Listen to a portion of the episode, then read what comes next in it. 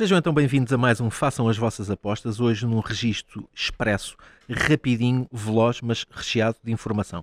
Eu acho que para o Caldas as coisas funcionaram com um empolgamento fora do comum e que para o Benfica era só um jogo, não é bem de cumprir calendário, mas isto já claro. se resolve e depois acabou por se resolver, é verdade, mas, mas podia não ser resolvido.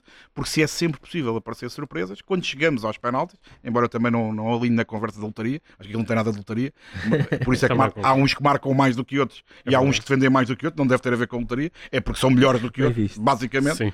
É, é a mesma coisa que dizer que os livros também são lotaria. Não, há uns que marcam mais que outros, não claro. tem nada a ver com lotaria, tem a ver com qualidade e com treino, basicamente.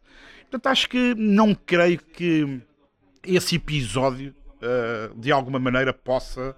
Ou seja, eu não, não acho que o Benfica é menos favorito uhum. por causa do que aconteceu nas Caldas. Se o Benfica tem chegado às Caldas, e é exemplo do que o Porto fez com o Anadia, tem ganho 6 a 0, ou 5 ou 7, também não acho que o Benfica era mais favorito por causa disso. Claro, claro. São questões completamente distintas, adversários distintos, palcos distintos, e portanto eu acho que não dá para, para medir uh, por aí. Agora, acho que é um jogo diferente muito se tem dito também, e eu também não alinho nessa conversa, ah, o Benfica ainda falta um grande teste. Bom, pois é, pois é. Portanto, falta um grande teste. em, em Turim não foi um grande teste. Os dois jogos que o Paris Saint-Germain também não foram um grande teste. Uh, não sei, os jogos das pré-eliminatórias da Champions, em que basicamente ou seguem em frente ou estão de fora, não foram um grande teste. Os do campeonato não foram grandes testes. É mais um teste. Este tem uma diferença. É contra uma equipa que tem exatamente os mesmos objetivos do Benfica, nem é mais nem é menos.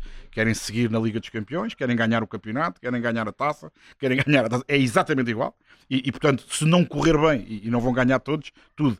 O que não ganharem é negativo, claro. com exceção da Liga dos Campeões, em que aí o, a bitola é passar à fase seguinte e não é necessariamente ganhar a competição, mas tudo o que em Portugal não for vitórias para o, para o, Porto ou para o Benfica e também para o Sporting é negativo. Ponto final, parágrafo. E há outra questão que é quando, quando tu perdes constantemente a tua imagem desgasta-se. Claro. E, e, às vezes é complicado, por muito bom treinador que sejas, sim, uh, sim. por bons jogadores que tenhas, que neste caso o, Sporting, o plantel do Sporting tem muitas lacunas, é complicado recuperar.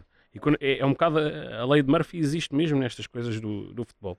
E quando, quando estás mesmo em baixo e a acumular coisas negativas, uh, lá está, por muito bom treinador que sejas, uh, se não estiveres no contexto certo um, e com a estrutura certa, uh, as coisas tornam-se complicadas e, isso, é, é, Bruno, isso é válido também para os jogadores. Claro, Uma coisa é tu, jogadores jovens como o Sporting tem muitos, entrarem num clima em que as coisas estão a correr bem e eles entram e aquilo vai funcionando. Outra coisa é ao contrário.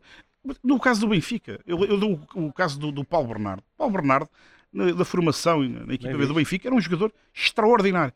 Teve oportunidades, teve, mas teve como? Com a equipa em quebra, com um treinador que já sabia que ia sair.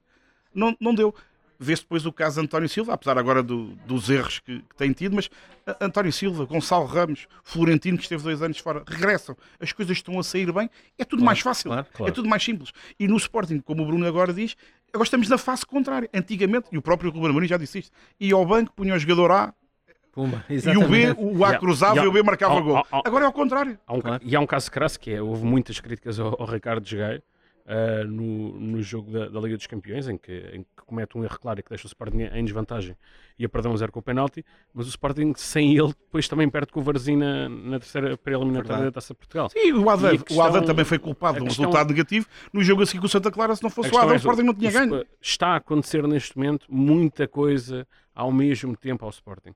Um, e isso é complicado quando tens uma camisola com muitos buracos uh, ou deitas fora ou é difícil remendar. Claro, claro.